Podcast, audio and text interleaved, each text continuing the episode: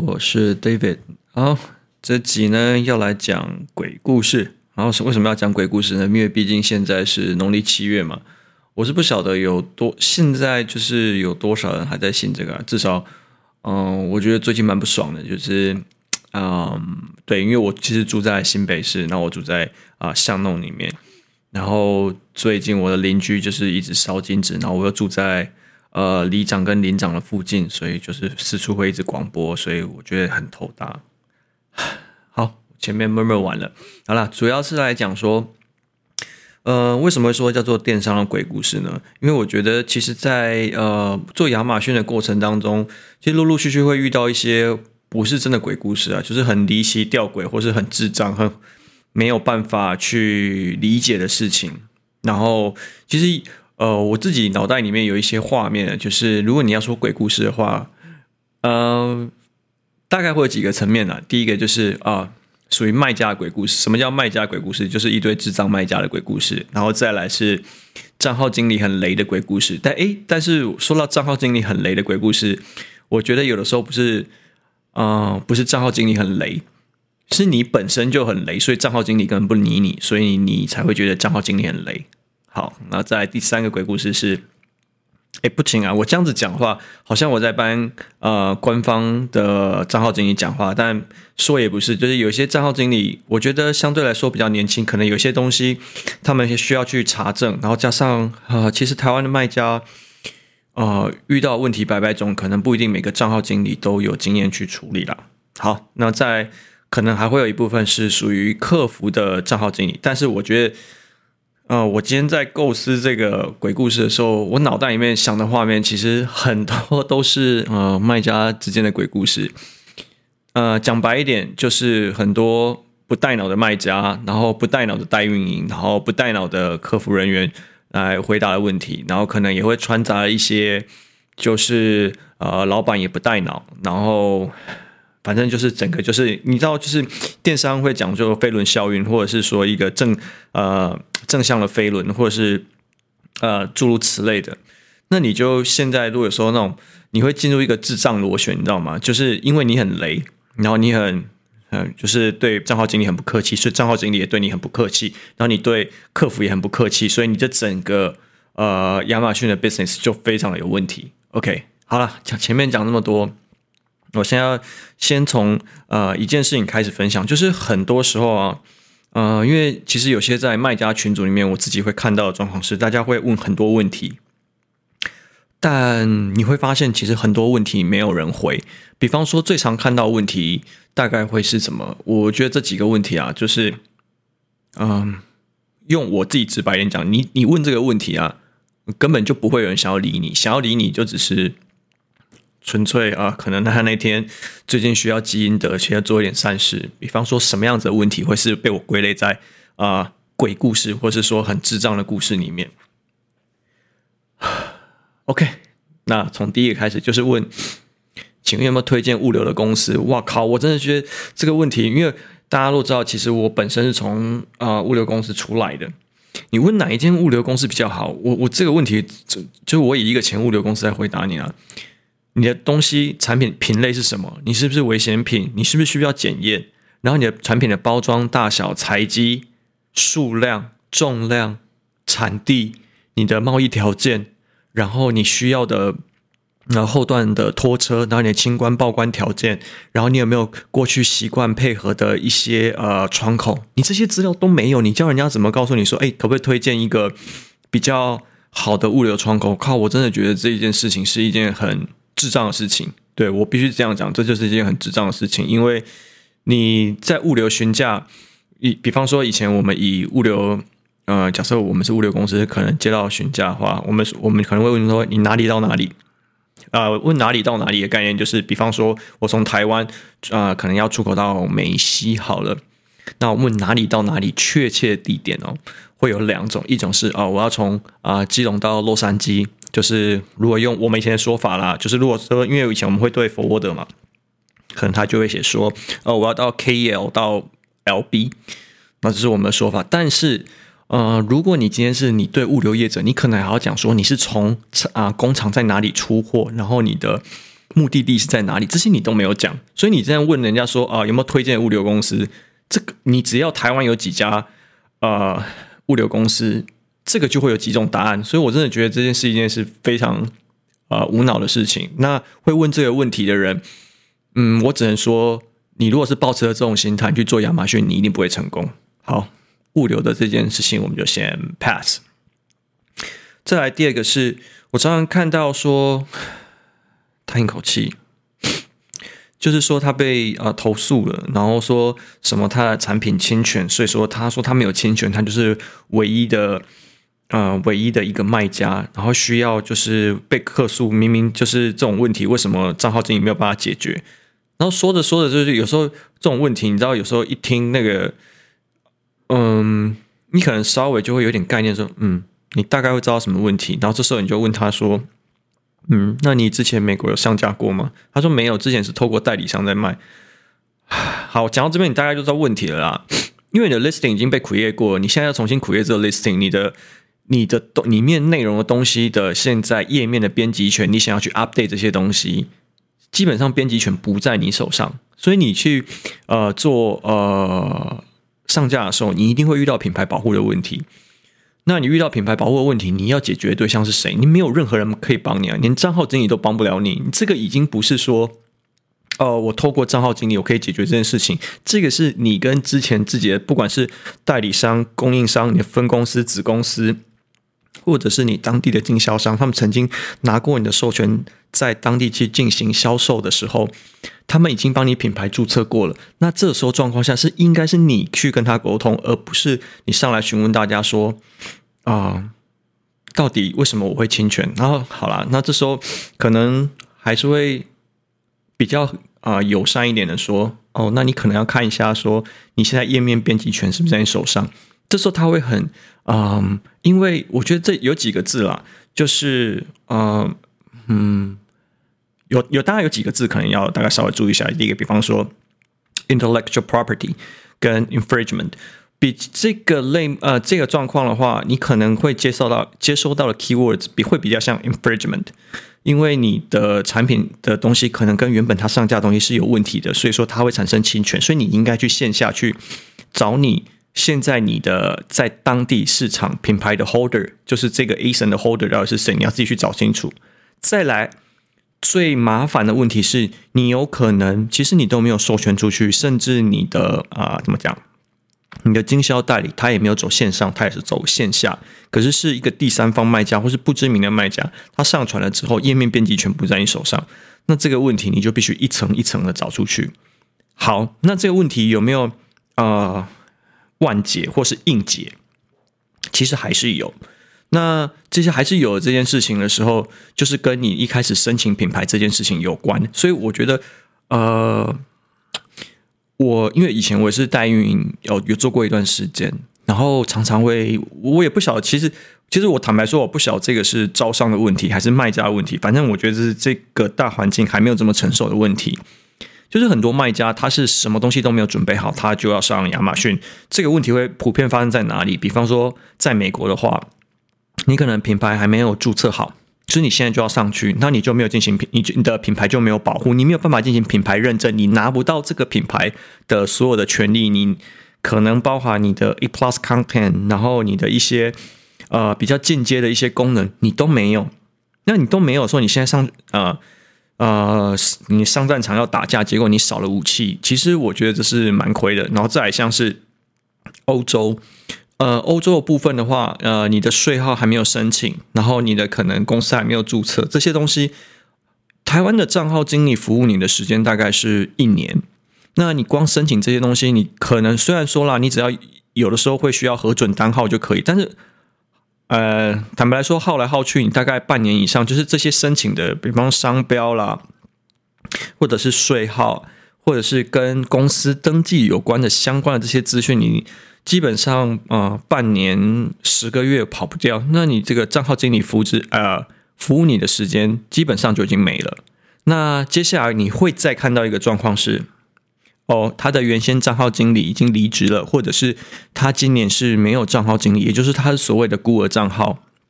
根本没有人教他这件事情。那这时候对于这种卖家，我觉得其实还好，因为他其实就是在其中摸索。但是他抛出来问题，真的是会让人瞬间就会，呃，理智线会断线。就是怎么讲？今天不是今天，因为这个群主是所谓的啊、也不说这个群主啊，就是不管在哪里，因为如果你是在代运营商群群主的话，我也不会看到嘛。对，所以如果我看得到，你一定不是在代运营商群组里面，呃，去发问这些问题，你一定是在其他卖家的社团，你因为问的口吻就很像是，呃，为什么会卖不好？哦，为什么没办法上架？为什么图片转化率不好？这个这种问题都没有办法回答，你知道？那这个问题很常问，我自己觉得是一线的运营，然后通常会发生在哪里？会发生在以前不是这一个部门，或是以以前可能比较资深，他的习惯的在解决问题的方式就是这样子。所以你今天一上来，坦白说啊，你在你公司里面可能资历比较深，所以你可以用这种方式去询问大家。可是今天你在这个呃不是你的场合里面，你用这样的方式去问，我是觉得蛮不恰当的。根本没有人有义务去回答你的任何问题，所以。呃，彼此卖家互相之间交流，我觉得还是也要个尊啊，也要尊重啊。啊、比方说像，嗯嗯、呃，我这边自己遇到很多还是有卖家在互相讨论的时候，嗯，我不会说我们好像就是，比方说，比方在台湾，可能大家除了官方跟代运营之外，大家应该都会知道有几个是所谓呃比较有名的卖家，然后他会出来分享一些东西。那这些卖家其实都有一个特质，就是他们不太会在乎，呃，他们所所知道的东西会不会被你学走，会不会他们所现在手上所会的东西被你学走，会不会怎么样？其实是不会的，反倒是我觉得，啊、很多的时候，我们这些不是我们，就是这些比较资深的卖家，他们的状况是，他们很清楚，他们呃必须要一直前进，所以问的问题很像是他们做完功课，然后。就会把他们目前做功课做到的地步去把它问出来。好，我先举个实例哈。你如果说你在不对，我还是回回回过头来讲，这这几这其实在讲鬼故事啊。那为什么要讲鬼故事？其实就是卖家自己这这这集比较像卖家不带脑的鬼故事啊。如果我把前面东西呼应过来，就是你在你公司里面，你都会要求你们公司的员工问问题要带脑，为什么你出来外面问问题就不带脑？好，我觉得要讲的这件事情就是这样子。唉，好吧，反正呃，问题就是前面刚刚已经说了这么多了啦，就是针对于卖家这一部分，我觉得大家卖家才是要自己想办法自己加强啊。啊，自己加强的部分，我觉得除了花时间学习，对你可能会觉得这个不是我本来的工作范畴内容，那你大可以不要接受啊。那你说我现在领人家薪水，我不接受这件事情，那你自己去跟你老板讲，对不对？你这种。嗯，怎么会让一些很多比你年轻的人还要来教你做这些事情？我觉得其实蛮没有道理的。对，假设今天我在你的公司，我可能比你年轻，你可能会反过来对我说这些话。但是你现在跳出来在外面，换成是你有这样的状况的时候，你却不去思考这可能是你的问题，我觉得这蛮不合理，很不符合逻辑。再来最后一个讲一下，其实是我觉得。这是我今天要想要讲这个电商鬼故事卖家篇最重要的部分，就是我觉得台湾很多卖家都当成自己是甲方，对，可能 maybe 你在合约里面你真的是甲方没错，可是是我觉得啊状况是这样子哈哦，因为我等一下如果把这个例子讲的太明显，我怕会很明显说我在讲谁，所以我把整个故事放的呃哎圆融一点，就我自己。呃，比方说我自己哈，就是有一个啊呃，有 A 公司好了哦，这间 A 公司呢有一个主管，然后他在发生问题的时候，然后叫他下面的下属一直去处理，然后呃各种就是跟可能亚马逊开 case 找啊、经理去处理，然后甚至也有写到就是 Jeff Bezos，然后跟 Andy jasy 他的信箱里面去呃希望可以获得协助，然后最后在开 case 开 case 的部分。我觉得这个是我听到我觉得最神奇，可能因为细节内容我就不讲了，反正就是在呃信件里面有一些比较情绪，然后比较呃 buzzy 的一些言论，然后造成亚马逊官方的某一个团队出来回了一封信，就是说 OK 啊、他们非常就是 honor，就是 A 公司对于呃他们销售非常啊、在乎的这件事情，那你们的。你们的意见呢、啊，亚马逊这边收到了，所以我们决定将你的 case 呢提升到另外一个团队，比较 higher level 的团队来帮你们处理。那所以说，避免你们现在的所有的 case 啊，之后会有呃说明不清楚的状况，所以我们先啊、呃、关闭掉，就是这一个沟通的渠道，让你们可以直接跟我们跟 higher level 的对接。你是不是听起来好像说这整个呃过程啊？好像是说哦，你的这个你的身份提升了，你很被 honor，所以说你的公司有一个特别的呃经理会来服务你。没有，后来发生的状况是这样，他呃这间 A 公司寄信寄去 Amazon 公司的全部都是被 block，它自动弹回来，所以也没有人来处理它。那为什么会发生这样状况？然后就变成说。因为后来我有侧面去了解一下里面内容写什么，就是他不断在合约内容威胁说啊，我要透过法务去找你们，然后我要透过啊我们的律师团队，然后发存证信函去告诉你们说啊，亚马逊贵为全球最大的公司，然后这种事情都处理不好，然后不要笑死人了，这些诸如此类的东西啦。那当亚马逊收到的时候，他也没有很正面去回复你情绪性的字眼，他就把你这个 complain 的渠道关掉。那你之后任何的回复，我们是不是说啊，亚马逊的回复是七十二小时？所以每七十二小时他就回复你一个很呃官方的一个回答，所以你的 case 全部都 pending 住。那你知道在亚马逊里面，包含像仓储啦很多的费用啊，你放在那边放越久，时间就是成本。所以说。呃，我讲难听点，他就是被亚马逊搞了。那被亚马逊搞了的原因是什么？是因为你自己的这个心态放不正。好啦，你要讲讲说谁的公司比较大？你觉得你的公司很大吗？但你可能呃，对，在台湾或者是说你看其他国外，可能你单一的呃销售量可能是蛮惊人的。可是你对比整间亚马逊来说，你其实跟他们来比，你并不是一间真的大公司。好，那在台湾这样的状况尤其明显。为什么会这样说？因为其实现在在台湾的呃整体的亚马逊环境应该都还是在萌芽期，所以现在其实台湾的很多账号经理都是相对于来，相对于其他国家来说都是蛮 support，甚至我会说，如果你去看过啊、比方说像中国、美国或者是欧洲的这些账号经理，或者说呃客客服经理的话，你就会知道台湾的账号经理其实已经做了很多很多很多很多。包含，呃，为了就是不做功课的卖家，去写了很多 SOP 的 PPT，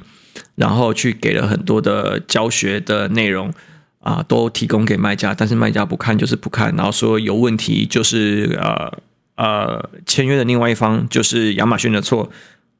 你你要搞清楚的状况，现在你签约亚马逊是 third，你是啊、呃、亚马逊这个平台也是 third party，它是平台的提供者。OK，那针对于平台服务，他有没有提？他有没有告诉你该怎么做？有。那结果有时候，呃，就像是，呃，我觉得因为好像我自己的就是，呃，遇到一个状况，就是可能以前你在当家教的时候，你小孩子不学就是不学啊，老师你呃付钱给你，然后就说你都教不好。可是你有没有想过，有可能是你小孩自己也有问题？老师可能不会教，没错，对，Fine，那你可以换一个老师是没错，你可以。亚马逊不做，你可以换一个平台啊，对不对？你真的觉得平台难用，你可以换一个嘛。没有人一定要求你一定要在亚马逊这个平台去做销售嘛。再来是，那你如果自己的小孩子也不学习，然后你说呃是老师教不好，那你有没有想过可能是你小孩自己资质努钝的问题？所以换换过回来讲，卖家很多时候你要自己反省啊。所以你如果自己不想要前进，不想要自己成长的话，那你所以问出来的问题，第一个不会有人想回你，然后到最后。账号经理可能也不想理你，因为浪费他的时间呢。处理你的事情就是边际效益递减，他有那么多事情要做，其他的卖家有那么多事情要做，不是所有人都来服务你们这些卖家。所以卖家你在没有办法获得协助的状况下来说，你就会觉得哇靠，亚马逊这个我整个市场真的是很坑人，这个市场就是一群就是自以为高贵的人我在玩的市场。OK，我觉得你要这样去做结论，其实也无所谓，因为亚马逊一直以来都不缺卖家，不缺你一个，然后甚至可以大胆的说，OK，就算你进来，前面的卖家对你来说，呃，前面的卖家也不会把你当成一个竞争对手，即便你可能线下再怎么厉害，今天在这个市场上，Sorry，你可能就是不会有任何更好的表现的。说实在的，这亚马逊这个整体的市场来说，并不缺卖家。OK，那并不缺卖家状况下，你可能会有疑问，那你为什么你你如果讲的这么厉害，那你可以不要来台湾招商吗？那这是两回事啊。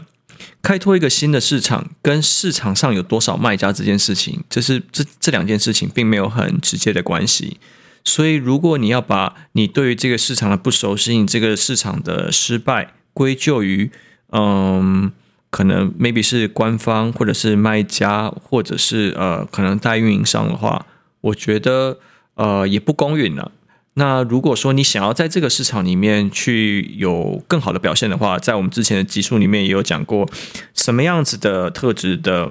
有什么样特质的卖家在亚马逊上比较容易成功？基本上就是你要自学能力够强，然后你要很清楚你自己该做什么事，